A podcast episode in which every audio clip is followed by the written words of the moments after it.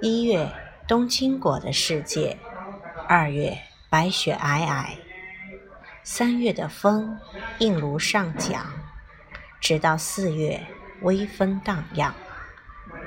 五月里天长了，灿烂耀眼；六月里蜜蜂嗡嗡响；炎热的七月，最终告别而去，为的是海边八月的舒畅。九月的夜晚，苹果一样光亮，蟋蟀悠然地把小曲哼唱，飞走了。十月的日子，搭乘着野鹅的翅膀。十一月在思考，去年十二月寄托了怎样的希望？这就是一年。安妮塔·曼舍尔。